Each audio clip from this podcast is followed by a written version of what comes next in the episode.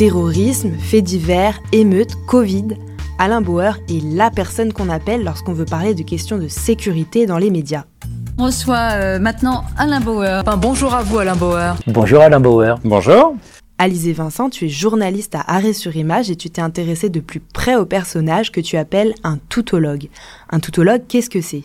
Un toutologue ou une toutologue, c'est euh, une personne qui est interrogée un peu à tout va par les médias et pas uniquement dans le spectre de sa spécialité. C'est quelqu'un qui euh, va penser qu'il ou elle est légitime sur euh, tout un tas de sujets euh, qui en fait ont leur spécificité. Dans le cas d'Alain Bauer par exemple, il est présenté comme criminologue et expert en sécurité et à ce titre on va l'interroger sur la sécurité euh, au moment du Covid, euh, sur la sécurité des stades de des stades de sport, sur la sécurité dans l'antiterrorisme, sur la sécurité dans les faits divers. Sur la semaine euh, où je me suis intéressée à lui, il a participé sur LCI euh, à un débat sur le terrorisme et euh, les politiques antiterroristes en Europe, à un article dans Paris Match sur Israël et Gaza et le retour, je cite, des guerres éternelles, à l'émission Célébdo sur France 5 et sur CNews pour parler euh, du meurtre de Thomas à Romans-sur-Isère. Et en fait, en réalité, il existe des tas de personnes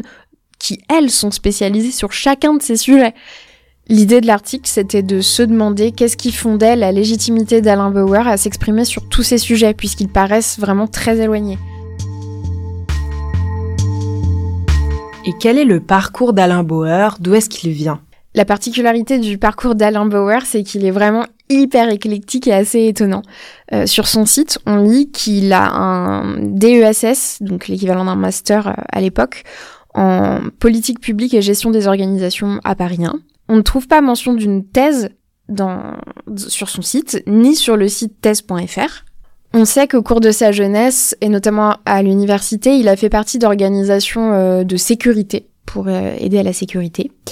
Et ensuite, euh, au fil de ce parcours assez sinueux, il a notamment été grand maître du Grand Orient de France, c'est-à-dire à la tête des francs-maçons.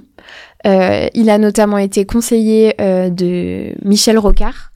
Les médias ont dit qu'il avait été également conseiller sécurité euh, de Nicolas Sarkozy. C'est un très grand ami intime de Manuel Valls. Il est d'ailleurs parrain de son fils. C'est pas une activité professionnelle, mais je le cite parce que ça dit quelque chose de sa trajectoire.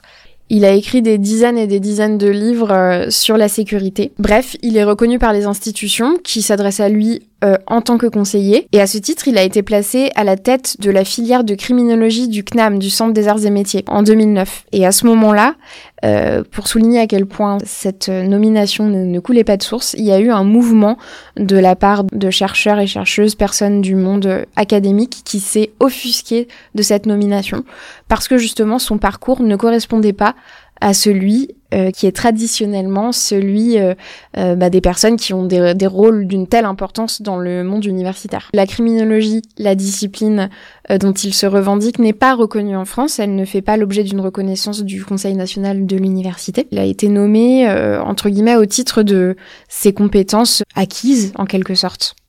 Et donc comment est-ce qu'on explique qu'il ait été placé à la tête de cette filière de criminologie du CNAM malgré ce parcours atypique?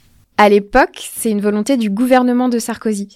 Euh, c'est le ministère de l'Enseignement supérieur et de la Recherche qui a décidé de créer cette chaire de criminologie euh, au sein du CNAM. Et Alain Bauer a bénéficié d'une procédure dérogatoire au fonctionnement habituel, mais légale. Euh, c'est ce que précisait une des tribunes publiées à ce moment-là contre sa, sa candidature.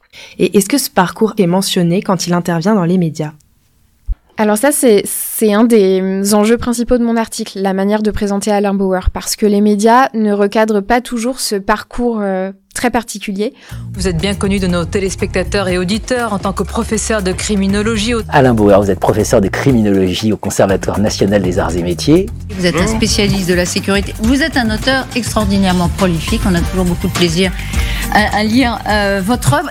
Donc il n'y a pas ce cadrage qui permet de comprendre d'où parle le personnage. Ce sont des intitulés qui donnent l'impression que c'est un chercheur parfaitement reconnu, euh, un universitaire euh, qui a pignon sur rue en quelque sorte. Et donc maintenant sur le fond, quelles sont les idées qui sont le plus souvent mises en avant par Alain Bauer? Ce qu'on entend dire euh, le plus souvent depuis plusieurs années, c'est que la France doit se doter d'une politique antiterroriste plus nette et plus forte. Le problème de l'antiterrorisme en France, c'est qu'on n'en a pas. Donc on peut renforcer plus de moyens, moins de moyens. Il n'y en a pas parce que nous n'avons que du contre-espionnage. Il propose pour ça de se calquer sur euh, les idées de Michel Rocard, de qui il a été conseiller, et ce qui n'est pas forcément rappelé par les médias quand il en parle. Euh, il parle aussi souvent des positions de Nicolas Sarkozy et Emmanuel Valls en disant qu'il les soutient, euh, alors que les médias ne recadrent pas toujours ces liens de proximité intime ou politique euh, quand, voilà, en tant que conseiller euh, de Sarkozy et ami de Manuel Valls. En 1988-89, sous la direction de Michel Rocard et de Rémi Pautrin, le premier plan de sécurité globale, de rénovation du renseignement a été mis en place. Alors, je n'étais qu'une petite main dans l'équipe de Michel Rocard, mais je l'ai vu fabriquer. Au bout de 20 ans, Nicolas Sarkozy a dit c'est exactement ça qu'il faut faire.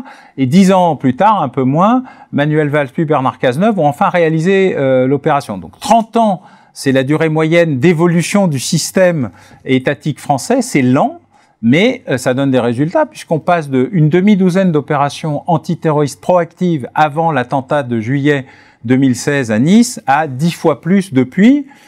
C'est limpide. Merci Alain Bauer.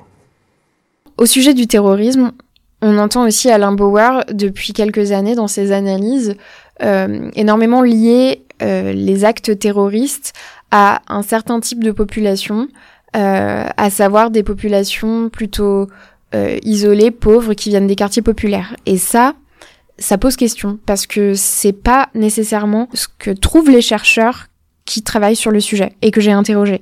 Il y a une séquence qui illustre assez bien ce type de raccourci. C'est celle euh, au moment de la mort du jeune Thomas à Romans-sur-Isère. Sur CNews, Alain Bauer à ce sujet expliquait L'idée générale, la peur générale qui s'exprime euh, mezza voce, euh, tout petitement, c'est d'avoir un Naël à l'envers, c'est-à-dire une révolte, non pas décidée. Naël, le jeune, de, le qui, jeune qui avait été euh, tué à Nanterre, c'est pas une révolte des jeunes décidés contre euh, l'État central, etc. C'est l'inverse, c'est-à-dire une exaspération euh, des populations qui en ont marre de la violence. Il y a un problème que nous n'arrivons pas à comprendre, c'est la reproduction du racisme subi en racisme exprimé. Je pense qu'un certain nombre de victimes du racisme ou qui pensent avoir été victimes de racisme, ou que leurs parents l'ont été, reproduisent désormais un racisme inversé et que nous n'assumons pas le fait que le racisme, c'est mal quel qu'il soit, le racisme contre les noirs, contre les jaunes, contre les bleus, contre les verts, contre les beurs, contre qui on veut, et contre les blancs, quand ils s'expriment en tant que tels, et ils s'expriment parfois en tant que tels. En gros, il vient de nous dire de, de faire naître l'idée euh, chez les personnes qui l'écoutent que le drame de Crépole, la, la mort du jeune Thomas, peut être lié au racisme anti-blanc. Et ce qui s'est passé, c'est que la semaine d'après, cette expression racisme anti-blanc qu'on voit surgir dans les médias, euh, enfin qui est pas nouvelle, hein, qu'on voit surgir dans les médias depuis des années et dans la bouche de politiques de droite ou d'extrême droite, eh bien on l'a entendu de nouveau euh, dans une intervention de Marion Maréchal. Il y a aujourd'hui des propos racistes anti-blancs qui ont été tenus dans cette soirée. D'ailleurs, le procureur lui-même le reconnaît. Excusez-moi, moi ce que je dis, c'est qu'aujourd'hui il y a un racisme anti-blanc dans notre pays dont on refuse de parler.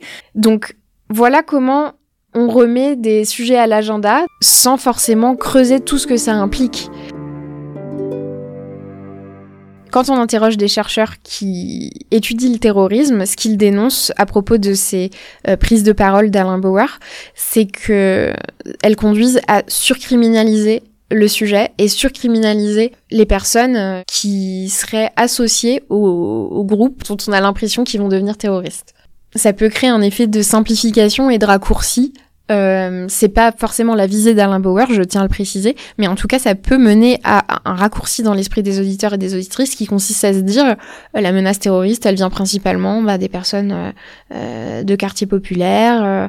ces démonstrations mènent à ce type de conclusion. Alain Bauer, je l'ai questionné à ce sujet, il nie avoir formulé ses idées dans le but de passer des messages politiques et euh, il a tenu à préciser que personne ne l'imaginait proche de l'extrême droite, euh, à part moi, euh, par ma question. C'est un peu ce qui, c'est ce qui m'a sous-entendu. Et il assume le fait que ce type de propos puisse être cité librement par n'importe qui. Et donc, à ton avis, qu'est-ce qui fait qu'il soit un aussi bon client pour les médias? Les différents chercheurs que j'ai interrogés me répétaient tous la même chose, euh, à savoir qu'Alain Bauer est un très bon client pour les médias parce qu'il s'exprime très clairement, mais pas que, parce qu'aussi il a, en fait, il a une proximité avec ces milieux-là de la sécurité, de la défense, de la politique, qui lui donne accès à de véritables informations que les autres acteurs mettent du temps à avoir. Et contrairement aux chercheurs qui sont toujours réticents à l'idée de faire des raccourcis ou des petites phrases un peu plus simplistes et qui vont toujours chercher la complexité, etc., ce qui correspond pas vraiment aux impératifs médiatiques, ça passe pas très bien à la télé, de faire une démonstration de 10 minutes euh, sur un sujet très précis. À la différence de ça, Alain Bauer parvient à être très synthétique et assez euh, euh, concis, condensé, percutant. Je pense qu'il y a aussi un réflexe des médias de se tourner facilement vers des personnes qui répondent rapidement, qui répondent oui à beaucoup de propositions, qui n'ont pas peur de la caméra. Et euh, quand on est euh, euh, journaliste, qu'on a peu de temps, qu'il faut que pour le lendemain on ait trouvé un interlocuteur qui remplisse tous ces critères, bah voilà, on décroche son téléphone, on prend le numéro d'Alain Bauer qui circule dans, dans le milieu, et puis voilà. Et enfin, est-ce qu'il y a des difficultés particulières auxquelles tu as dû faire face lors de la rédaction de cet article? Alain Bauer a refusé de me répondre à l'oral, il a accepté de me répondre à l'écrit. Donc dans ces moments-là, c'est difficile de pas pouvoir rebondir sur ce que vous dit la personne et d'avoir un vrai échange euh, spontané. Parfois, il y a des questions auxquelles on n'a pas pensé. Euh, donc en fait, finalement, j'ai pu lui poser peu de questions. Euh, des questions qui en plus il, remettait en cause, il insinuait que, que j'étais biaisée et, et si c'était le cas, en tout cas j'ai pas eu l'opportunité de me corriger. Lui en tout cas, il se défend de toutes ces accusations, il assume son parcours, il réfute toute proximité politique, ça c'est important de le dire, sauf avec Michel Rocard dont il a été conseiller officiellement, mais il, euh, réfute l'idée même qu'il était conseiller officieux de Nicolas Sarkozy, euh, par exemple. Si on devait conclure, en quelque sorte, Alain Bauer est un interlocuteur légitime pour parler de certaines choses. Euh, il a évidemment écrit de très nombreux livres, euh, il est proche de sources très importantes et donc il peut apporter des informations. Par contre, la place de commentateur exhaustif et systématique de tous les médias dès qu'une affaire en lien de près ou de loin avec la sécurité surgit, euh, ce n'est a priori pas celle qui doit lui être accordée.